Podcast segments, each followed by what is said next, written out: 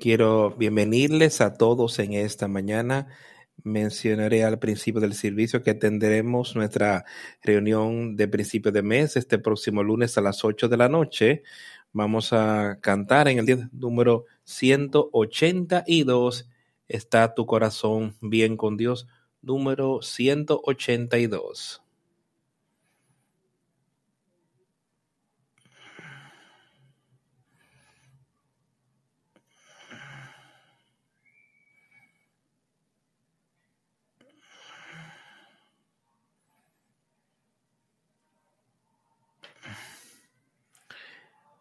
¿Han sido tus afectos clavados a la cruz? ¿Está bien tu corazón con Dios? ¿Cuentas las cosas como pérdida por amor a Jesús? ¿Está bien tu corazón con Dios? ¿Está bien tu corazón con Dios? Lavado en la sangre carmesí hecho limpio y santo, humilde y bajo, bien ante los ojos de Dios. Tienes dominio propio y sobre el pecado. ¿Está bien tu corazón con Dios? Sobre todo el mal que está fuera y dentro. ¿Está bien tu corazón con Dios? ¿Está tu corazón bien con Dios? Lavado en la sangre carmesí.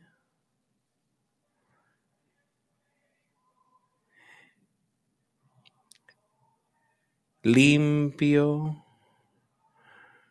y hecho santos, humilde y modesto, bien ante los ojos de Dios?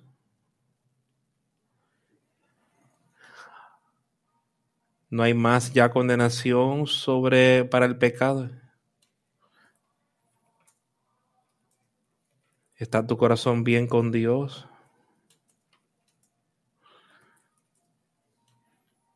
Jesús gobierna en tu templo interior. ¿Está tu corazón bien con Dios? ¿Está tu corazón bien con Dios? Lavado en la sangre carmesí.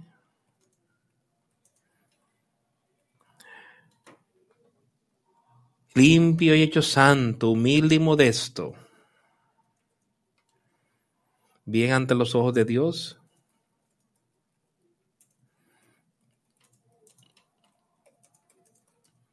¿Están todos sus poderes bajo el, el, control de Jesús? ¿Está tu corazón bien con Dios?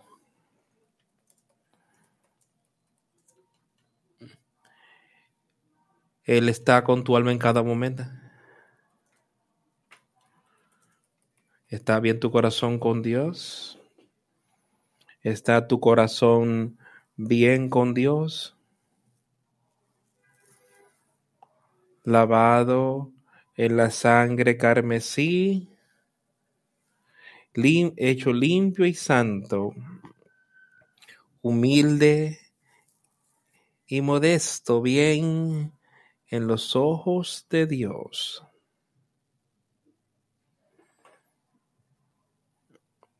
Estás andando ahora en la pura luz celestial. Está bien tu corazón con Dios? ¿Está tu alma llevando las vestiduras blancas?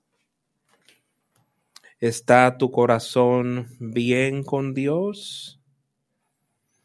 ¿Está bien tu corazón con Dios?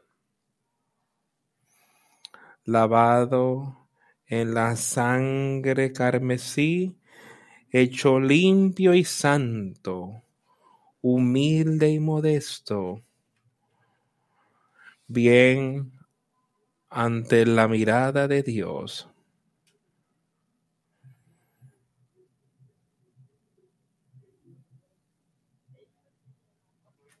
Creo que esa es una muy buena pregunta para cada uno de nosotros que nos hagamos en esta mañana al principio del servicio escuchando las palabras, cuando estaba aquí pensando en esta mañana antes del servicio, viendo que he aquí un grupo de personas, de varias cientos de personas en esta mañana, y cada una tiene un alma inmortal. Y está bien su corazón, cada uno de nosotros hoy, cada uno que está aquí, está bien tu corazón con Dios,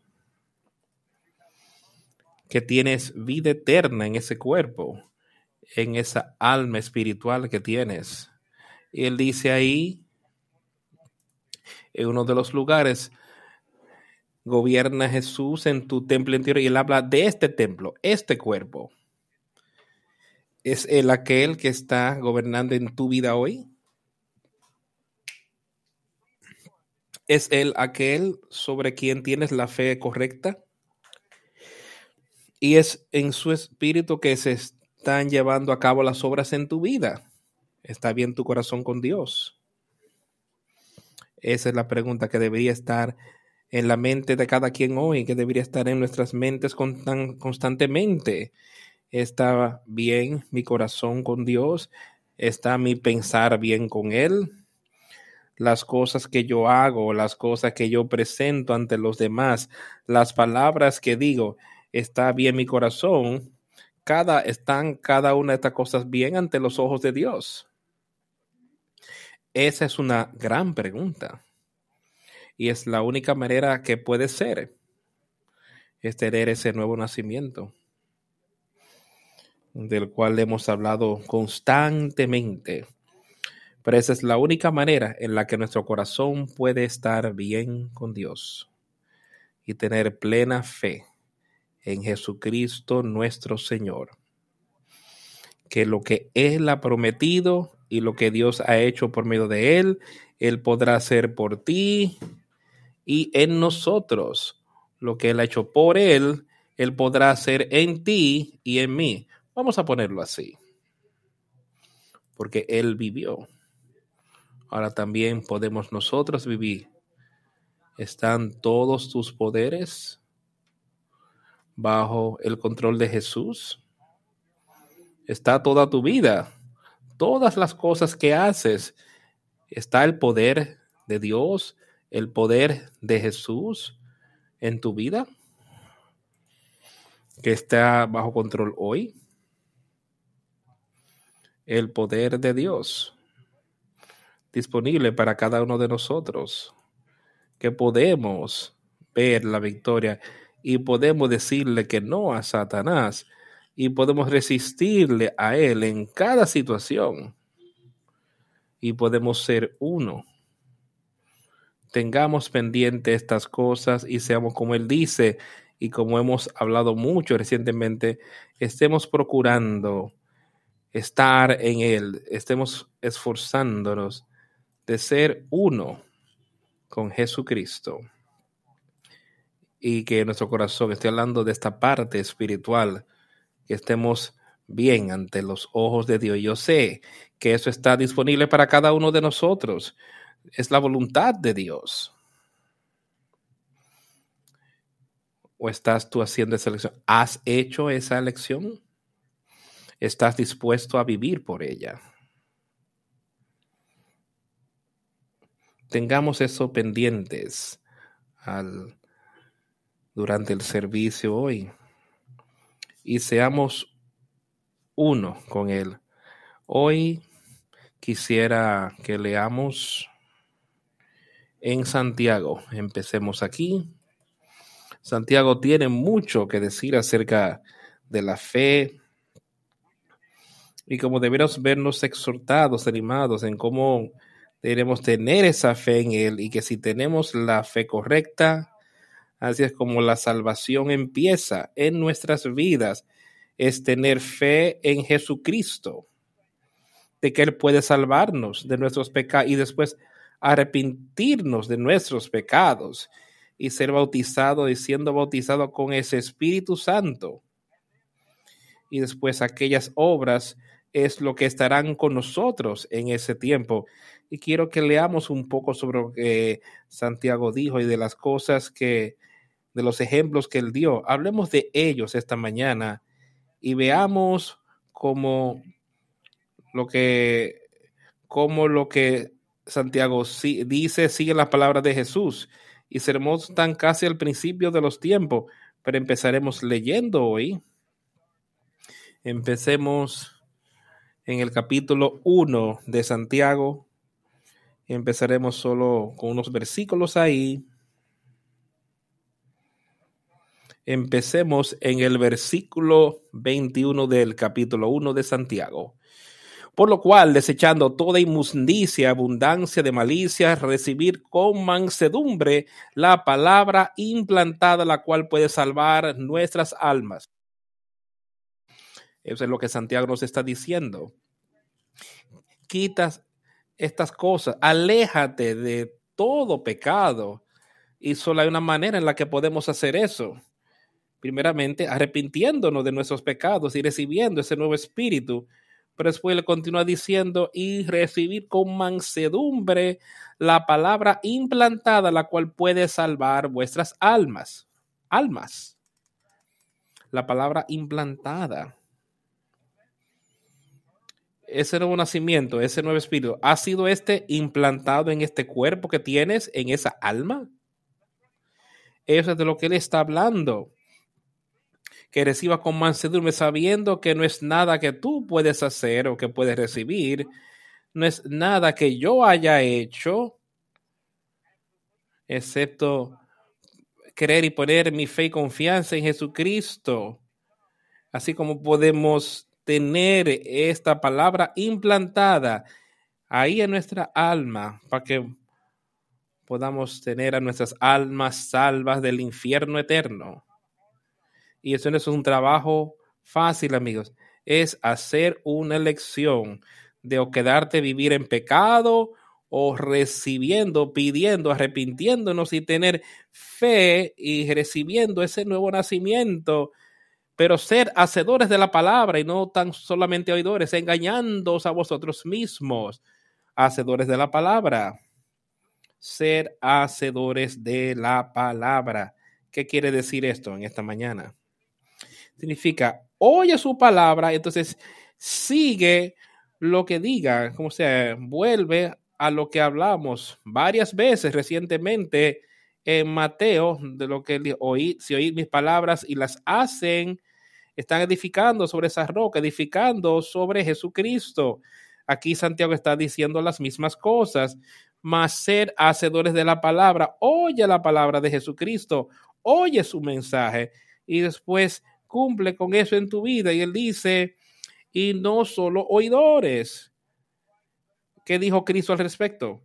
Él dijo, aquel que oye mi palabra y no la hace, está edificando su casa sobre la arena y caerá, no permanecerá. Santiago básicamente está diciendo lo mismo aquí. Dice, ser hacedor, no solo oidor, engañándote a ti mismo. Si lo único que queremos hacer es oír e ir y no cumplir, no escucharla, no dejar que eso se asiente en nuestro corazón, no dejando que esté ahí y darle buena tierra y producir fruto, lo único que hacemos es oír la palabra y podemos hacer esto. Tú puedes venir aquí toda la semana, podemos oír la palabra y después volver al estilo de vida pecaminoso y no seguir la cosa, no dejar que esa palabra implantada en tu alma que te dirija en todo como acabamos de hablar. Y estar bien con Dios.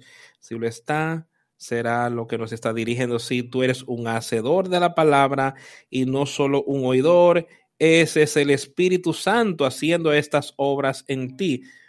Porque si alguno es oidor de la palabra, pero no hacedor de ella, este es semejante al hombre que considera en un espejo su rostro natural, porque él se considera a sí mismo y se va y luego olvida cómo era.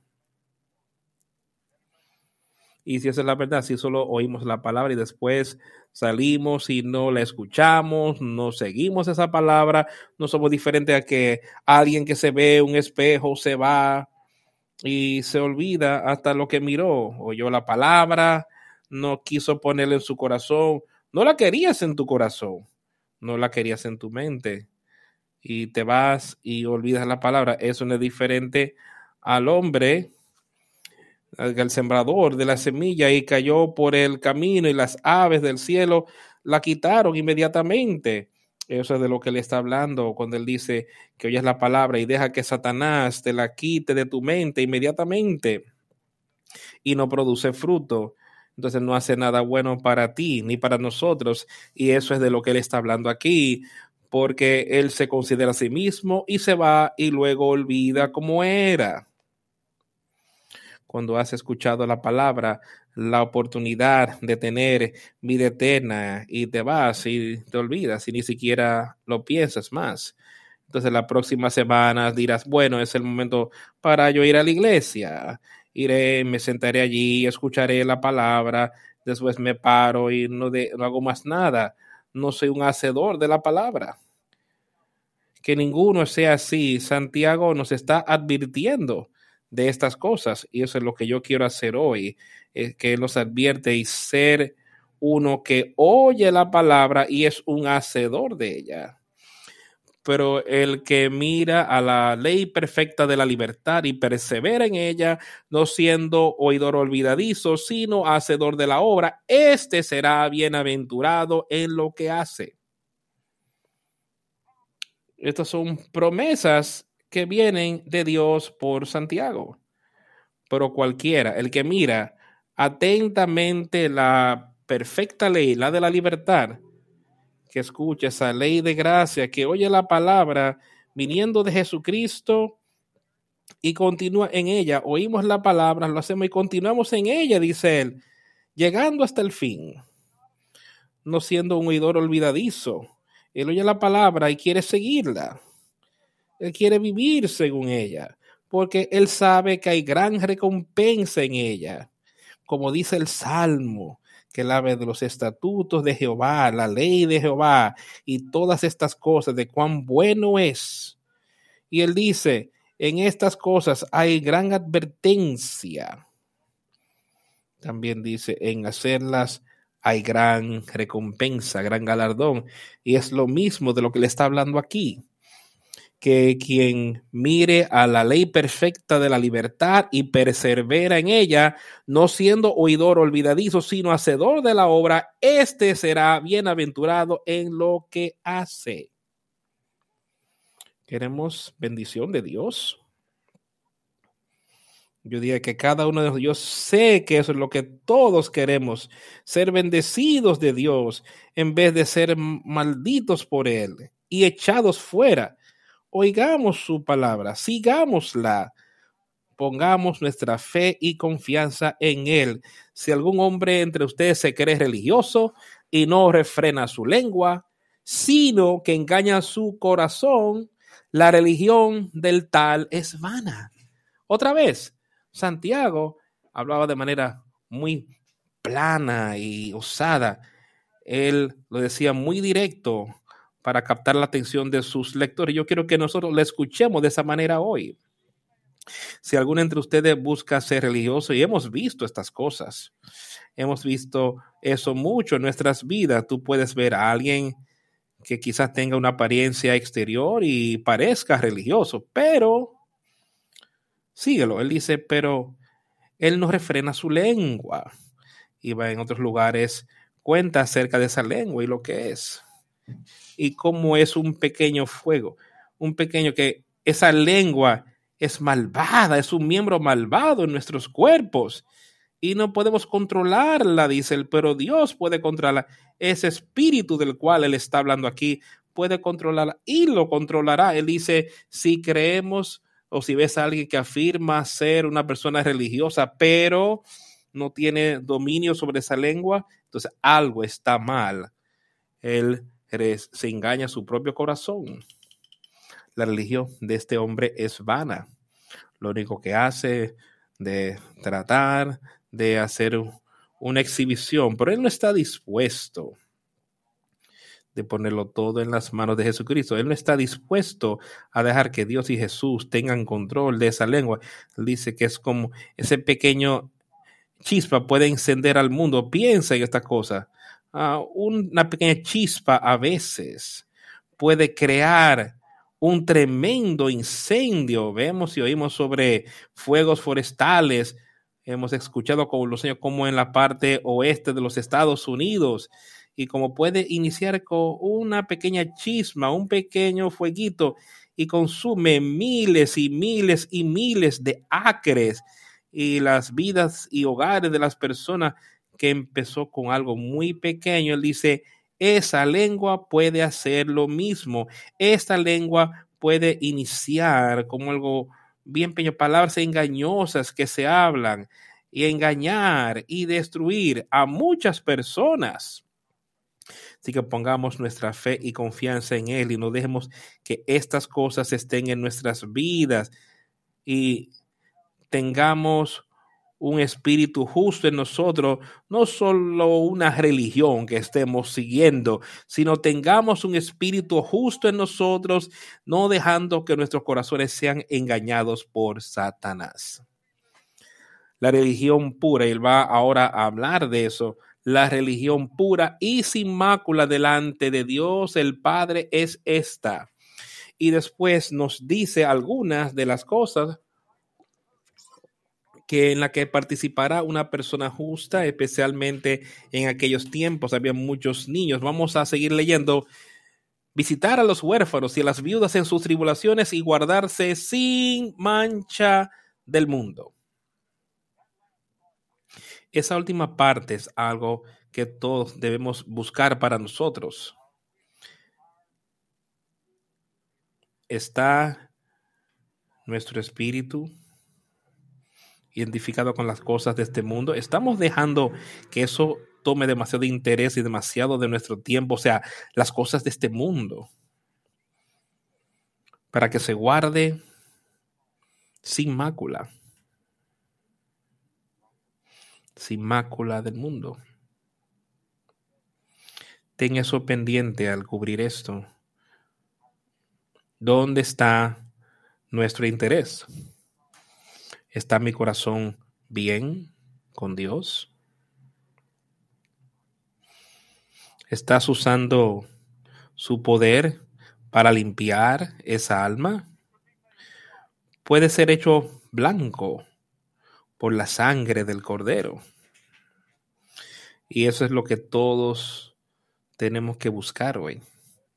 Dejar que nuestras vestiduras sean hechas blancas hermanos míos, que vuestra fe en nuestro glorioso Señor Jesucristo sea sin acepción de personas. Ahora empieza a decirnos algunas maneras en las que quiere que nosotros vivamos y lo que deberíamos hacer, cómo debemos tener cierto respeto por ciertas cosas. dice, hermanos míos, que vuestra fe en nuestro glorioso Señor Jesucristo, el Señor de gloria, sea sin acepción de personas. Ahora dice, si tú tienes ese espíritu, Ahora, vamos a leer y ver de lo que él se estaba refiriendo cuando él ahí decía que no tengamos acepción de personas, que no tengamos eso, porque si en vuestra congregación entra un hombre con anillo de oro y con ropa espléndida, y también entra un pobre con un vestido andrajoso, y miráis con agrado al que trae la ropa espléndida y le decís, siéntate tú aquí en buen lugar y decís al pobre, estate tú allí en pie o siéntate aquí bajo mi estrado. ¿No hacéis distinciones entre vosotros mismos y venís a ser jueces con malos pensamientos?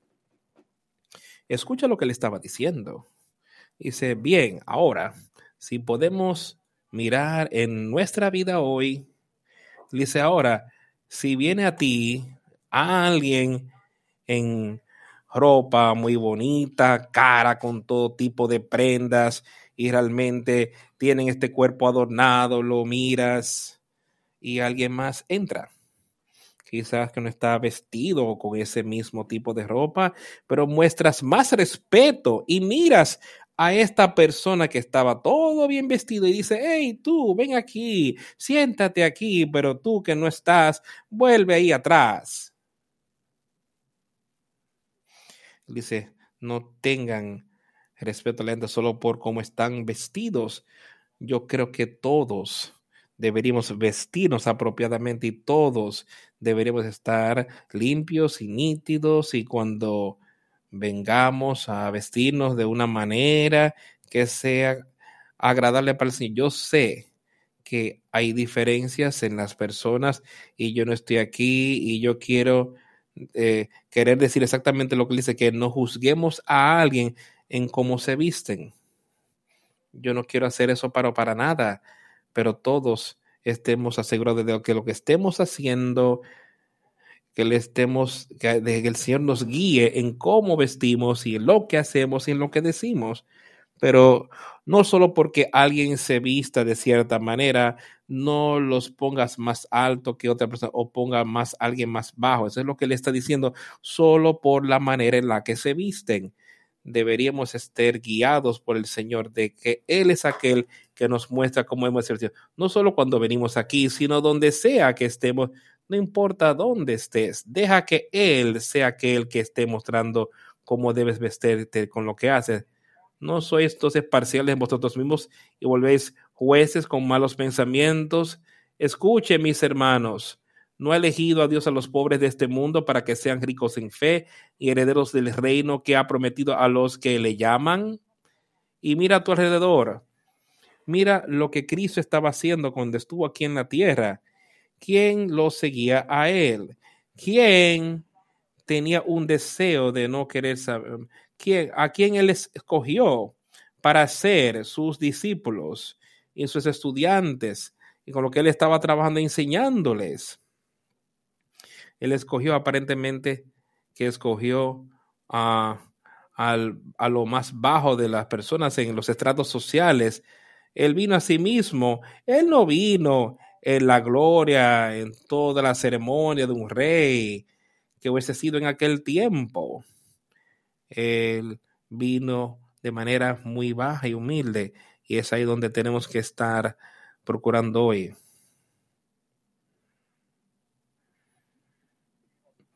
Pero han despreciado a los pobres.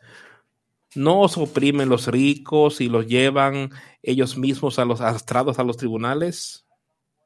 Pues eso es lo que ocurre. Mira en el mundo hoy. Hay muchas personas que cuando tienen a sus ricos y tienen poder y demás, quieren tener poder y autoridad sobre otros. Y así como él hablaba ahí, ellos querían, quieren oprimirte, quieren llevarte ante los tribunales por el poder que ellos pudieran tener. Pero hay otros que son más bajos y no tienen todo eso y quizás no tengan el poder, quizás no tengan esa mente para nada. Y Santiago aquí estaba señalando esto.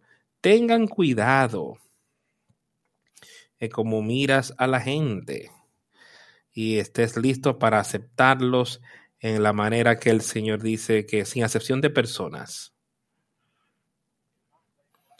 No blasfeman ellos ese buen nombre que fue invocado sobre nosotros.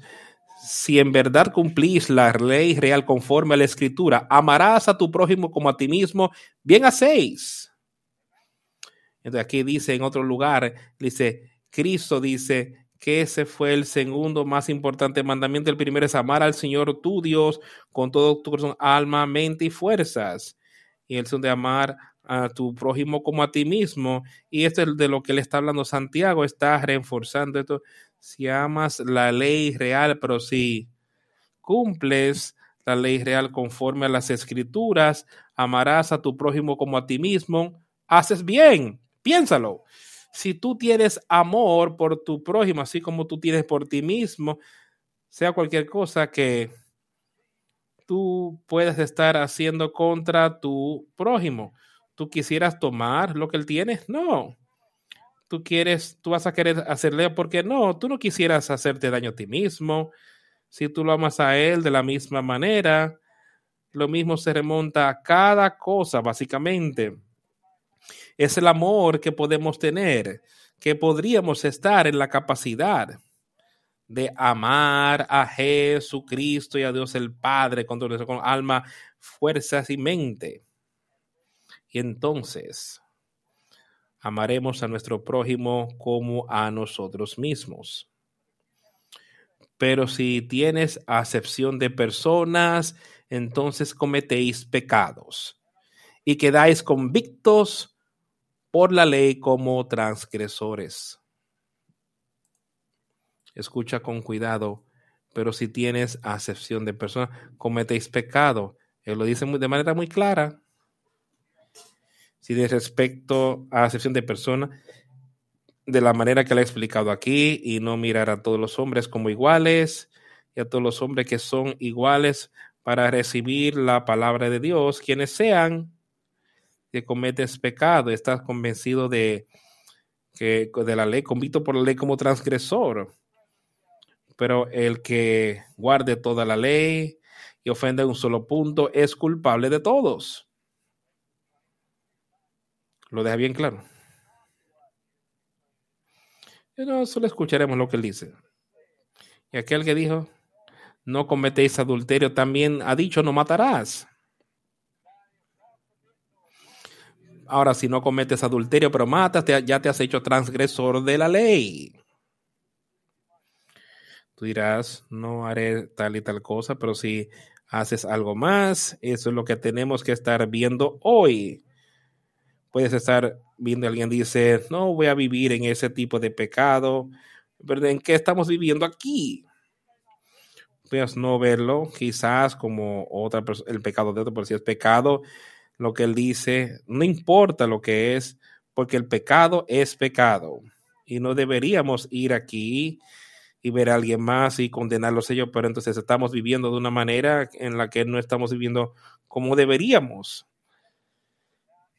Ahora, si no cometes adulterio, pero matas, ya te has vuelto transgresor de la ley. Entonces, hablar y así hacer como los que habéis de ser juzgados por la ley de la libertad. ¿Cómo quieres ser juzgado? Porque aquel tendrá juicios y misericordia, pues porque juicios y misericordia se hará con aquel que no hiciere misericordia y misericordia triunfa sobre el juicio. ¿Qué hemos de hacer? Hermanos míos, ¿de qué aprovechará si alguno dice que tiene fe y no tiene obras? ¿Podrá la fe salvarle? ¿De qué aprovecha un hombre? Oye, con cuidado, ya él cubrió todas estas cosas. Dice que tendrá juicio sin misericordia. No importa si no le seguimos si vamos y decimos, bueno, no estamos participando en tal pecado, pero vemos nuestra vida, si juzgamos a otro y conforme a nosotros no juzgar por un juez justo, o sea, no viendo de que el espíritu esté ahí, pero estamos juzgándolos por lo que nosotros entendemos que es justo. Él dice, porque entonces tendrá juicio sin misericordia al que no ha mostrado misericordia. Y la misericordia se regusa, se regocija contra cualquier. Y, ¿Y de qué aprovechará, hermanos míos, si alguno dice que tiene fe y no tiene obras? ¿Podrá la fe salvarle? ¿De qué te aprovecha? Ahora, escuchemos lo que Santiago dijo al respecto, porque yo sé que la fe es donde está el inicio. Tenemos que tener fe en Cristo Jesús y arrepentirnos de nuestros pecados para poder entonces recibir ese nuevo nacimiento. ¿De qué aprovecha, hermanos míos, si un hombre dice que tiene fe y no obras? ¿Puede la fe salvarle? Si un hermano está o hermana está desnudo y tiene necesidad del mantenimiento de cada día y alguno de vosotros les dice, ir en paz, calentaos y saciados, pero no le dais las cosas que son necesarias para el cuerpo, ¿de qué aprovecha? Yo quiero que pienses en eso con mucho cuidado. Si un hermano o hermana está desnudo, desprovisto del pan diario, piensa en esto y no tienen la debida ropa para vestir, tienen frío, no tienen la comida para comer, tienen hambre. Y vienen a ti. Y ustedes les dice, ir en paz, calentaos y saciaos, pero no le das esas cosas saciados y, vestidos, tú no le dices nada para ayudarlos a vencer ese frío o ayudarlos a vencer ese, esa hambre. Las cosas que son necesarias para el cuerpo, ¿crees que estarán calientes? ¿Crees que estarán llenos? ¿No tendrán hambre? Entonces, si yo vengo aquí y te digo, eh, tengo fe en Jesucristo, pero ya eso es lo único que puedo hacer, es lo único que puedo decir. La manera que vivo mi vida y cómo yo hablo y las cosas que digo y hago muestran que realmente no tengo fe. ¿Qué hace? Como yo miro y te digo, bueno, yo no tengo que tener esas obras. Y eso es lo que le está diciendo. Hay personas que dirán, yo no tengo que tener nada de oro, lo único que tengo que hacer es decir que tengo fe en Jesucristo. Y yo seré salvo. Y yo creo eso, yo creo que sí, ese es el inicio. La fe en Jesús, arrepintiéndonos de nuestros pecados. Y sí, puedes tener vida eterna. Pero viene algo más de lo cual está hablando Santiago. Las obras del Espíritu en ti y teniendo la fe correcta y ese nuevo nacimiento, ese Espíritu producirá las obras de las que Él está hablando. Hacemos la fe, si no tiene obras, esta es muerte en sí misma.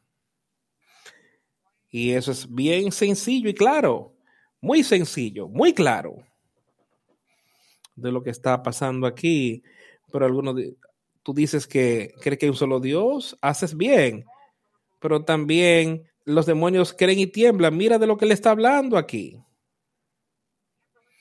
¿Tú crees que hay un solo Dios? ¿Tú crees que eso es lo único que tienes que hacer?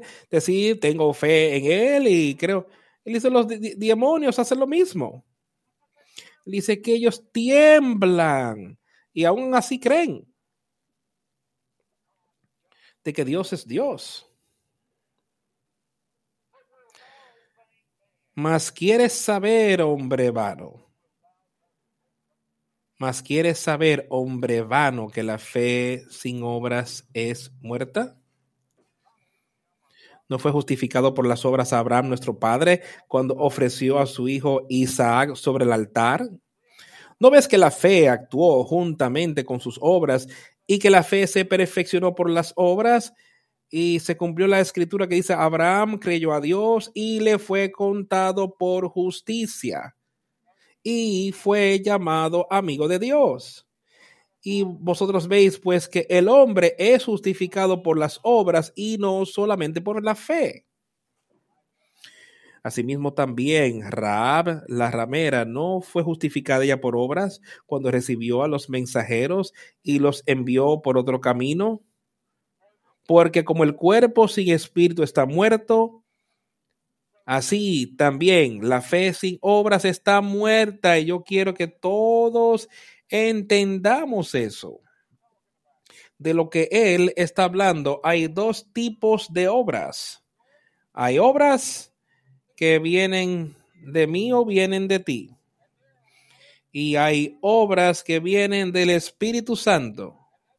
Y eso es de lo que él está hablando aquí mismo, que el cuerpo sin el Espíritu está muerto este cuerpo sin este espíritu es muerto. Entonces, la fe sin obras es muerte en sí misma. La fe sin las obras del Espíritu Santo en ti están muertas.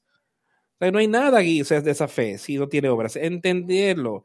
no estoy hablando de tus obras o las mías, estoy hablando de las obras del Espíritu Santo en ti, porque tú ya tienes fe en Jesucristo de que Él puede salvarte y que por arrepentirte de tus pecados, tú entiendes que puedes recibir de ese Espíritu y ahora puedes dejar que ese Espíritu haga las obras en ti entiendes de lo que él está hablando aquí. Yo quiero que vamos, él habló aquí de Abraham y de lo que ocurrió ahí. Vayamos a Génesis, Génesis 22. Vamos a leer un poco de lo que ocurrió aquí para que podamos ver y saber y entender lo que pasó en este Muchas veces podemos leer estas cosas y muchas veces algunas personas quizás ni siquiera saben de lo que le está hablando aquí, quizás nunca han leído lo que ocurrió aquí. Pero veamos lo que estaba pasando efectivamente. Capítulo 22 de Génesis, versículo 1. Aconteció después de estas cosas que probó Dios a Abraham y le dijo, Abraham, y respondió, heme aquí. Él tenía oídos para oír, él entendió, él tenía comunicación con Dios desde antes y ahora él sabía que podía comunicarse con él y dijo, él dijo, heme aquí, dijo Abraham.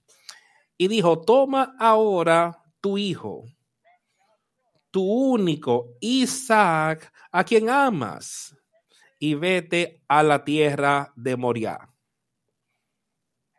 y ofrécelo allí en holocausto sobre uno de los montes que yo te diré.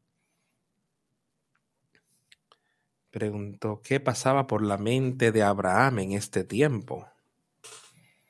Su hijo, un joven. Y Dios diciéndole, o sea, tómalo a él y ofrécele un holocausto. Y Abraham se levantó temprano de mañana, muy de mañana, y enalbardó su asno y tomó consigo dos siervos suyos y a Isaac, su hijo, y cortó leña para el holocausto y se levantó y fue al lugar que Dios le dijo. Al tercer día alzó Abraham sus ojos y vio el lugar de lejos. Entonces dijo Abraham a sus siervos, esperad aquí con el asno, y yo y el muchacho iremos hasta allí y adoraremos y volveremos a vosotros. Y tomó Abraham la leña del holocausto y la puso sobre Isaac su hijo. y él tomó en su mano el fuego y el cuchillo y fueron ambos juntos. Entonces habló Isaac a Abraham su padre y dijo, Padre mío. Y él le respondió, heme aquí, mi hijo. Y él dijo, he aquí el fuego y la leña, mas ¿dónde está el cordero para el holocausto? Abraham no le había dicho que él estaría sujeto a lo que Dios le estaba mostrando. Estaba sujeto a él, estaba siguiendo eso. Porque él tenía fe en lo que Dios ya le había prometido. Él tenía fe que Dios seguiría eso. Dios ya le había dicho que de la descendencia de este hombre estarían las estrellas, las, la arena del mar, había millones de personas de, del linaje de este hombre. Y él tenía plena fe, Abraham la tenía, que esto es lo que va a pasar, pero también tenía plena fe que Dios era aquel que le estaba hablando y diciéndole lo que debía hacer. Y Abraham le dijo, hijo mío, Dios se proveerá de cordero para el holocausto. Así que ambos fueron juntos y vinieron al lugar al que Dios le había, del cual Dios le había dicho. Y Abraham con, ahí hizo un altar y colocó la leña y ató a Isaac su hijo y lo acostó sobre la leña del holocausto. Yo creo que primeramente Isaac era un hijo obediente. Yo creo que quizás él tuvo algo de entendimiento de lo que estaba pasando aquí y lo ató. Él lo había acostado allí, sobre el altar, sobre la leña. Esto estaba, esto requería mucha fe. Y hay grandes obras que seguían aquí.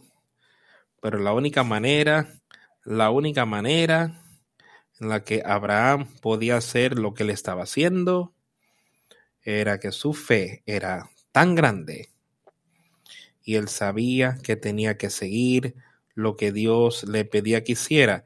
Él estaba dejando que su fe y que sus obras trabajaran juntos. Sigamos leyendo a ver lo que aconteció aquí. Y Abraham extendió su mano y tomó el cuchillo para matar a su hijo. Para tengan pendientes lo que va a ocurrir aquí. Entonces el ángel de Jehová le dio voces desde el cielo y le dijo, Abraham, Abraham. Y él respondió, heme aquí. Otra vez, él podía oír la palabra de Dios. Él había oído lo que Dios le había dicho desde el principio. Lo llamó y le dijo, Abraham. Y él dijo, heme aquí.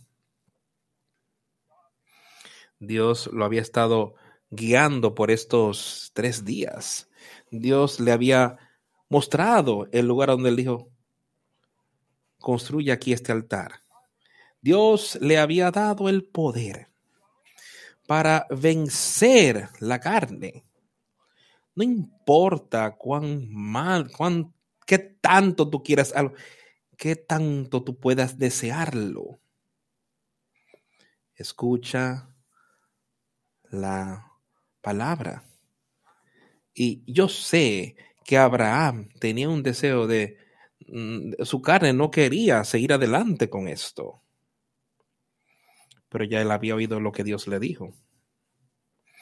Y él sabía que Dios lo resucitaría de las cenizas si fuera necesario, porque él le había prometido le había hecho una promesa a Abraham. Y el ángel de Jehová le llamó desde el cielo le dijo, Abraham, Abraham, y él dijo, heme aquí. Y dijo, no extiendas tu mano sobre el muchacho, ni le hagas nada, porque ya conozco que temes a Dios. Viendo que no me rehusaste a tu hijo, tu único. Yo sé que ya temes a Dios y que está hoy en nuestras mentes? ¿Muestra eso nuestras obras? Podemos decir que tenemos fe, pero nuestras obras están mostrando que queremos seguirlo a Él, que tenemos un temor de que si no le seguimos a Él, las cosas no resultarán para nosotros. Y eso es lo que Abraham hizo. Él dijo, y Dios le decía, yo sé que temes a Dios viendo que no me rehusaste a tu hijo, tu único hijo. Entonces alzó Abraham sus ojos y miró, y he aquí a sus espaldas un carnero trabado en un zarzal por sus cuernos. Y fue Abraham y tomó el carnero y lo ofreció en holocausto en lugar de su hijo. Y llamó a Abraham el nombre de aquel lugar Jehová proveerá. Por tanto se dice hoy, en el monte de Jehová será provisto. ¿Ves el poder de la fe y las obras? Abraham dijo, Dios me ha dicho, y yo tengo fe de que él dijo, por este hijo habrán muchas personas que nacerán. Yo tengo fe en eso. Yo no voy a hacer, yo no voy a hacer esas cosas. Yo creo que Dios intervendría de alguna manera. Pero Abraham sabía lo que Dios le había prometido desde el principio. Le había prometido a ese hijo, a ese hijo, aún en su vejez le había dicho lo que iba a pasar con ese hijo. Y Abraham escuchó la palabra, él tuvo fe. Y sus obras mostraron cuál era su fe. Vayamos ahora a Josué.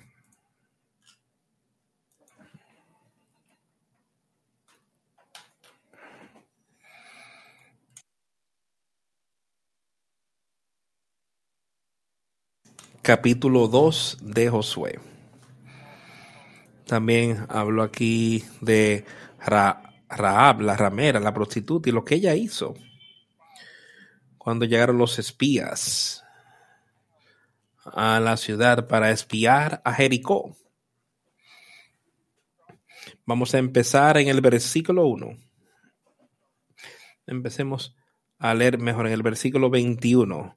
Versículo 21.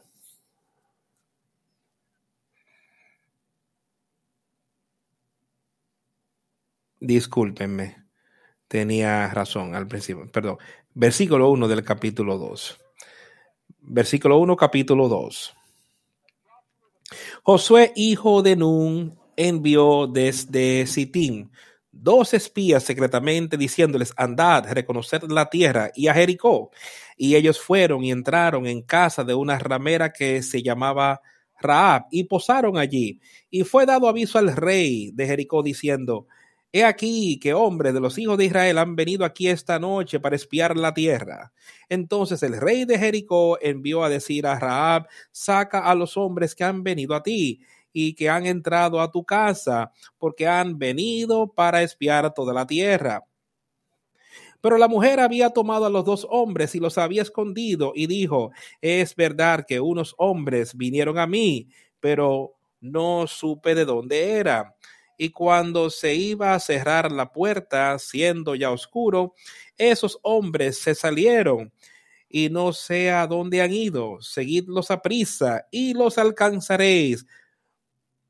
Ahora, quiero que escuchen aquí lo que estaba pasando. Estos hombres entraron a este hogar, habían entrado a espiar allí la tierra. Josué los había enviado, el rey la gente había visto algunos de y sabían quiénes eran estos hombres, eran extranjeros, sabían algo acerca de los hijos de Israel, sabían lo que había ocurrido con otros reinos. Y escuchen, vamos a seguir leyendo de lo que ocurrió. Esta mujer también sabía esto y ella los protegió.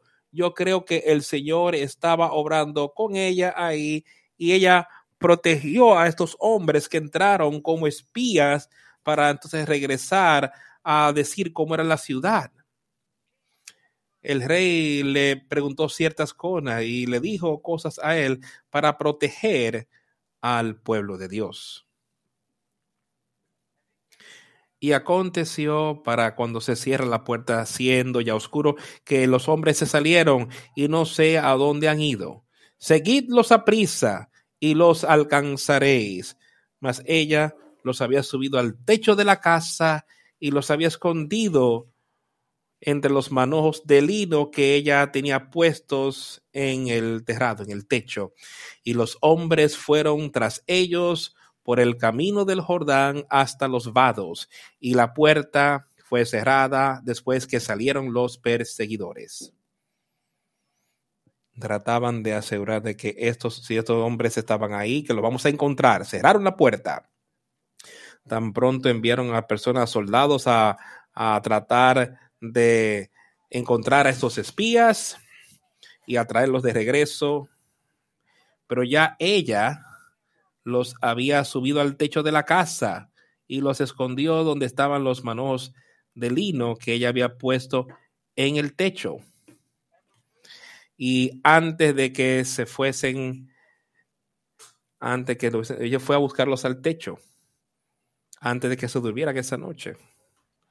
Ahora llega al techo y ella les dice a los hombres, escucha lo que ella les dijo, yo sé que el Señor Jehová os ha dado esta tierra porque el temor de vosotros ha caído sobre nosotros y todos los moradores del país ya han desmayado por causa de vosotros. Dios le había, prometido que él estaría con ellos, que él tomaría a Josué, a los hijos de Israel, y que ellos destruirían a todos los habitantes de esa tierra, porque eran paganos, eran impíos. Él los destruiría y se lo daría a su pueblo. Porque hemos oído cómo el Jehová secó el mar rojo, delante de vosotros cuando salisteis de Egipto y lo que habéis hecho a los dos reyes de los amorreos que estaban al otro lado del Jordán, a Seón y Og, a los cuales habéis destruido. Hemos oído sobre estas cosas, sabemos lo que Dios ha hecho y hará por ti, para ustedes. conocemos esas cosas, como destruyó a otros reyes, otros reyes, y tan pronto oímos estas cosas, nuestro corazón se derritió. Ni ha quedado más aliento en hombre alguno por causa de vosotros. Y podían ver qué estaba pasando, lo que iba a pasar. Pero no sabían qué hacer. Pero yo creo que aquí esta mujer pudo saber algo. Ella no sabía, que el Señor Jehová os había dado esta tierra. Ella sabía eso. Y ella tenía la esperanza de que ellos pudieran hacer algo que le ayudaría a ella y la salvara a ella. No, no, queda, todo corazón de hombre se ha derretido, no ha quedado aliento, porque Jehová vuestro Dios es Dios arriba en los cielos y abajo en la tierra. Ella estaba reconociendo que el Dios a quien servían los israelitas era el Dios de dioses, era el Dios de esta tierra, el Dios del universo.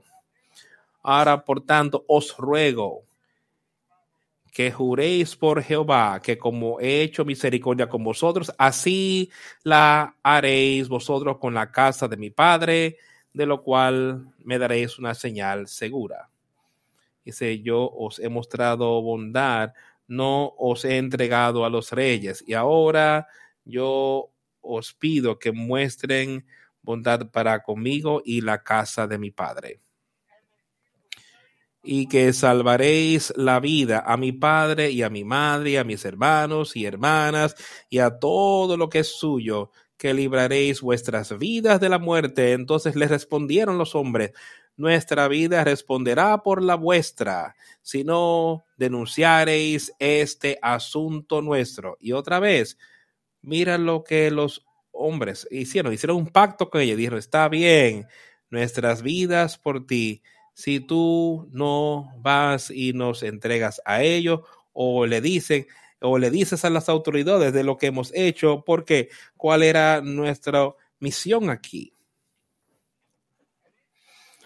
Y será que cuando Jehová nos haya dado la tierra, nosotros haremos contigo misericordia y verdad. El Señor obrando aquí con los espías, con su pueblo, los hijos de Israel, y con esta ramera, Raam. Entonces ella los hizo descender con una cuerda por la ventana, porque su casa estaba en el muro de la ciudad y ella vivía en el muro. Ella los hizo descender como lo que hicieron con Pablo. Su casa estaba ahí construida contra el muro que rodeaba la ciudad. Entonces ella los hizo descender. Ella tenía una cuerda, una soga, una cuerda, dice ella. Y ella los hizo descender. Ellos no tuvieron que pasar por la puerta y pudieron escapar.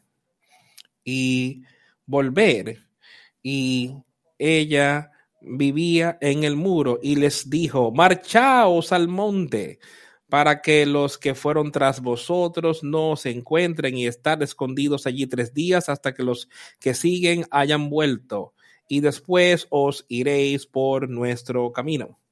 Y ellos le dijeron, nosotros quedaremos libres de este juramento con que nos has juramentado. He aquí, cuando nosotros entremos en la tierra, tú atarás este cordón de grana a la ventana por la cual nos descolgaste. Y reunirás en tu casa a tu padre, a tu madre, a tus hermanos y a toda la familia de tu padre. Cualquiera que saliere fuera de las puertas de su casa, su sangre será sobre su cabeza, y nosotros sin culpa. Mas cualquiera que se estuviere en esta casa contigo, su sangre será sobre nuestra cabeza, sin mano le tocar, sin mano le tocare. Y si tú denunciares este nuestro asunto, entonces nosotros quedaremos libres de este tu juramento con que nos has juramentado. Y ella respondió, sea así como habéis dicho. Luego los despidió. Ella respondió, sea así como habéis dicho. Luego los despidió y se fueron. Y ella ató el cordón de grana a la ventana quiero que mires y pienses en lo que acaba de pasar. Primeramente, ella los hizo bajar. Ella sabía algo acerca de Dios y del poder. Ella lo había visto y creyó lo que iba a acontecer. Ella ayudó a los hombres. Ellos hicieron un acuerdo juntos de que había algo que ella tenía que hacer para que eso funcionara. Habían dos cosas. Tenía que guardar silencio de lo que estaba pasando, de por qué ellos habían llegado y tenía que tomar esa, esa soga o esa cuerda color escarlata roja de hilo. Ella dijo, por la cual ella los hizo bajar, así que debió ser una cuerda, soga muy fuerte, porque pudo, se menciona en las escrituras, pero inmediatamente cuando ellos se fueran, quiero que veas lo que ellos ella hizo ese pacto con ellos. Y dice que conforme a vuestras palabras así sea. Y ella los despidió. Ellos se fueron. Y ella ató la soga y la puso ahí. Me parece que inmediatamente ella lo hizo para que estuviera allí, que se quedara allí y que ellos pudieran ver. Y el ángel de Jehová, yo lo veo así, protegería esa casa y eso no se caería como caería el resto del muro alrededor de Jericó. El muro se cayó y la gente entró y destruyó todo, excepto aquellos que estaban en esa casa. Ellos entraron al monte y estuvieron allí tres días hasta que los que los perseguían habían vuelto y los que los perseguían los buscaron por toda la tierra y no les encontraron no los encontraron.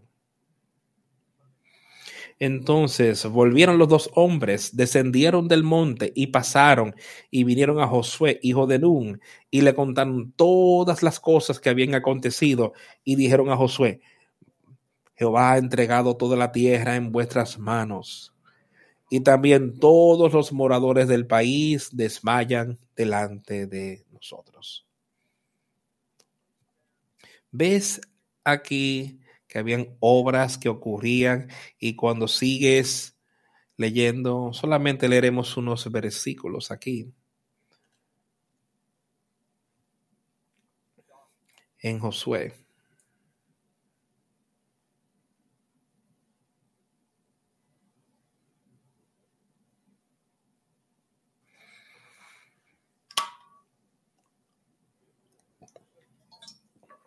Me parece que es en el capítulo 6.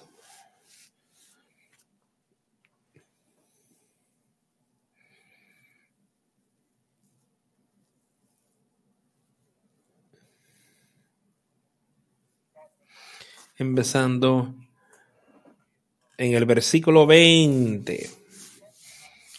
Vamos a empezar el diccionario. Más toda la plata y el oro y los utensilios de bronce y de hierro sean consagrados a Jehová y entren en el tesoro de Jehová entonces el pueblo gritó y los sacerdotes tocaron las bocinas y aconteció que cuando el pueblo hubo oído el sonido de la bocina, gritó con gran vocerío y el muro se derrumbó. El pueblo subió luego a la ciudad, cada uno derecho hacia adelante y la tomaron y destruyeron a filo de espada todo lo que en la ciudad había, hombres y mujeres, jóvenes y viejos, hasta los bueyes, las ovejas y los asnos. Mas Josué dijo a los dos hombres que habían reconocido la tierra, entrar en casa de la mujer ramera y hacer salir de allí a la mujer y a todo lo que fuere suyo, como lo jurasteis. Y los espías entraron y sacaron a Raab, a su padre, a su madre, a sus hermanos y todo lo que era suyo, y también sacaron a toda su parentela y los pusieron fuera del campamento de Israel y consumieron con fuego la ciudad y todo lo que en ella había. Solamente pusieron en el tesoro de la casa de Jehová la plata el oro y los utensilios de bronce y de hierro mas Josué salvó la vida a Raab la ramera y a la casa de su padre y a todo lo que ella tenía y habitó en ella entre los israelitas hasta hoy por cuanto escondió a los mensajeros que Josué había enviado a reconocer a Jericó. Si ella no hubiese puesto esa soga de escarlata en la ventana, ella hubiese sido destruida. Si ella hubiese delatado al rey y a los demás la misión de los espías, ellos hubiesen sido destruidos. Ella tenía fe de que Dios la protegería si ella hacía lo que él decía. Y yo tengo fe hoy de que Dios nos protegerá a cada uno de nosotros si nosotros cumplimos con lo que Él nos ha pedido que hagamos hoy con su espíritu haciendo esa obra en nosotros. No tus obras ni las mías, sino el Espíritu Santo, lo que eso hará en nosotros. Eso es lo que nosotros podemos tener hoy. Vamos a Mateo. Quiero leer solo unos pocos versículos en un par de lugares de Mateo.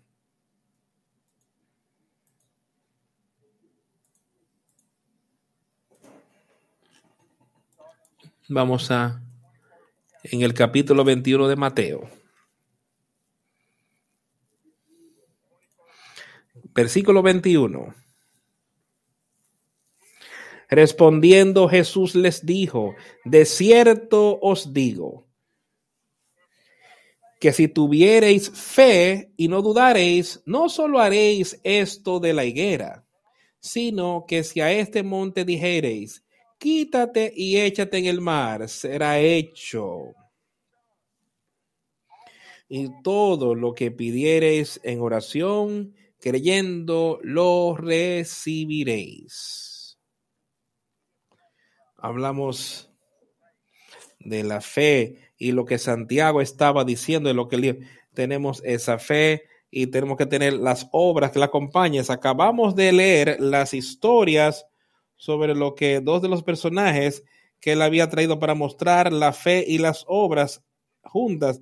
Y estas son las palabras de Jesús y lo que él dice ahí, de que esta es la fe que debemos tener y que debemos creer que podremos recibir aquello por lo que pedimos. Raab creyó que si ella hacía esto, que ella sería salva de la ira de los hijos de Israel. Abraham creyó, él tuvo fe, que si él seguía adelante con lo que Dios le había pedido que hiciera, Dios sacaría a Isaac de las cenizas de ser necesario. Él cumplió, él tuvo fe y él creyó que todo resultaría, cada cosa él tiene fe de que resultaría. Él dice, de cierto os digo que si tuvieres fe y no dudaréis, no creo que ninguno de ustedes estaban dudando. No solo harás esto que es hecho a la higuera, sino también le dirás a este monte, quítate de aquí y será echado al mar. Será hecho. Eso son cosas tremendas. Y amigos, necesitamos examinarnos y de que nuestra fe sea más y más fuerte y más fuerte en Jesucristo y en Dios el Padre. Volvamos al capítulo 17 de Mateo.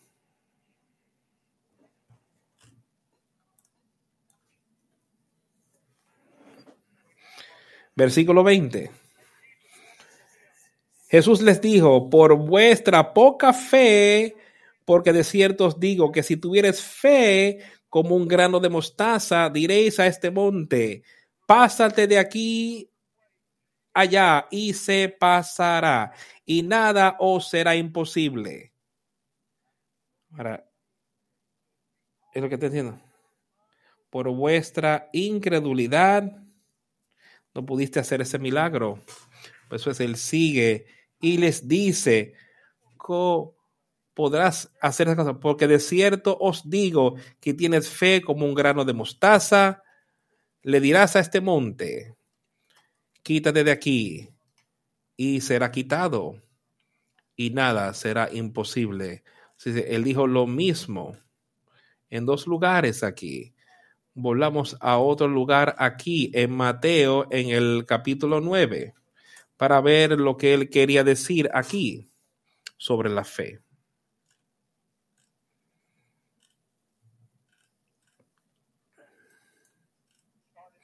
Empezando en el versículo 27, capítulo 9.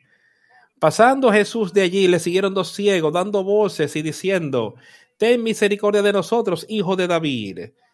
Y llega dos hombres ciegos que no podían ver, que no tenían vista, pero había escuchado sobre Jesucristo y tenían fe en él y le clamaban a él, Hijo de David, ten misericordia de nosotros. Y cuando él llegaba a la casa, los ciegos vinieron a él Jesús les dijo, ¿creer que yo puedo hacer estas cosas? Y ellos dijeron a él, sí, Señor. Oye, ¿tú crees hoy que él es capaz de salvarte? digamos, sí, Señor, yo creo que Él es capaz de salvarme y que Él puede salvarte a ti. Dice, sí, Señor. Entonces tocó sus ojos conforme a tu fe sea hecho. Y lo que ocurrió conforme a tu fe. Y sus ojos fueron abiertos. Jesús les encargó diciendo, que nadie, ningún hombre sepa esto. Pero ellos cuando se iban, difundieron su fama en todo ese país. Jesús les dio un mandamiento, aun cuando él les había dado, la vista, ellos no cumplieron con lo que él les pidió que hicieran. Estemos seguros que cuando pidamos y recibamos, le demos a él la honra, la gloria y alabanza. Y no tenemos que salir hablando, oh, mira lo que Dios ha hecho por mí. Mira lo que Jesús ha hecho para mí. Si es necesario para nosotros dar un testimonio de estas cosas, Él nos mostrará. Pero no tenemos que ir y regar estas cosas. Creer, creer que yo puedo hacer esto hoy ¿Tú crees que Jesucristo es capaz de salvarte de tus pecados? ¿Tú crees que Él tiene poder para darte que puedas vencer? ¿Tienes fe?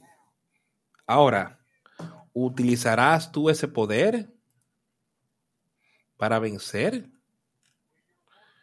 ¿Tus obras mostrarán el poder que tienes para usar conforme a tu fe, te sea hecho hoy. Conforme a tu fe, que el poder de Dios obre en ti. ¿Quieres una medida completa? Ten plena fe. Así como el pueblo del que acabamos de leer, ellos tuvieron fe. Ellos siguen. Y podemos seguir y tú puedes leer sobre muchos otros casos que han tenido esa fe aquí en esta vida y como ellos han vencido. Teniendo fe de que el poder de Dios puede obrar en mí y yo puedo vencer. Recuerda estas cosas, lee, oye, escucha esto y mira qué maravillosas obras él ha hecho. sé de buen ánimo. Que tus pecados te sean perdonados. Sé de buen ánimo. Yo he vencido al mundo. Estas son las palabras de Jesucristo. Él lo hará en cada uno de nosotros si nos sometemos a Él.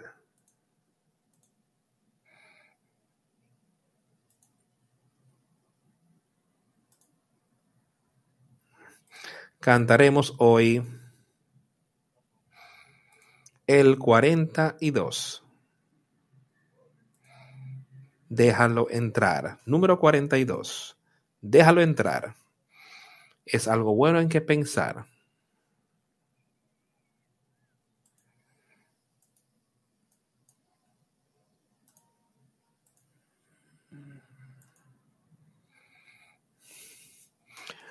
Hay un extraño a la puerta. Déjalo entrar. Deja entrar al Salvador. Él ha estado allí varias veces ya. Déjalo entrar, deja entrar al Salvador. Déjalo entrar. Él es tu amigo déjalo estar. Él es, déjalo entrar al Santo. Jesucristo es el Hijo del Padre. Déjalo entrar. Deja entrar al Salvador. Ábrele le ahora tu corazón. Déjalo entrar deja entrar al Salvador. Si esperas, Él partirá. Déjalo entrar, deja entrar al Salvador. Déjalo entrar, Él es tu amigo. Y tu alma Él defenderá. Él te guardará hasta el fin. Déjalo entrar, deja entrar al Salvador. ¿Oyes su voz de amor ahora? Déjalo entrar, deja entrar al Salvador. Ahora Haz que Él sea tu elección. Déjalo entrar. Deja entrar al Salvador. Él está parado en la puerta de tu corazón. Tu gozo. Él restaurará.